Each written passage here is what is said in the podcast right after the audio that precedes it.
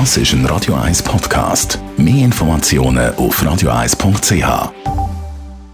Gesundheit und Wissenschaft auf Radio 1.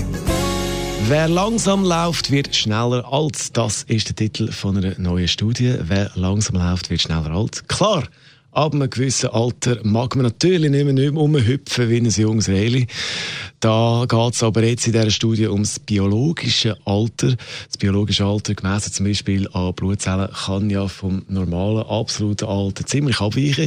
In einer Studie mit 945-Jährigen hat man gesehen, dass Leute, die biologisch gesehen schon älter sind, langsamer laufen. Und Menschen mit dem höheren Schritttempo sind biologisch gesehen jünger. Das hat man jetzt in dieser aufwendigen Studie, sehr aufwendigen Studie herausgefunden. Also, wenn man sich kann beim Laufen, vielleicht noch ein bisschen Gas geben, das senkt das biologische Alter. Wie schnell er so unterwegs ist beim Laufen, weiß ich auch nicht.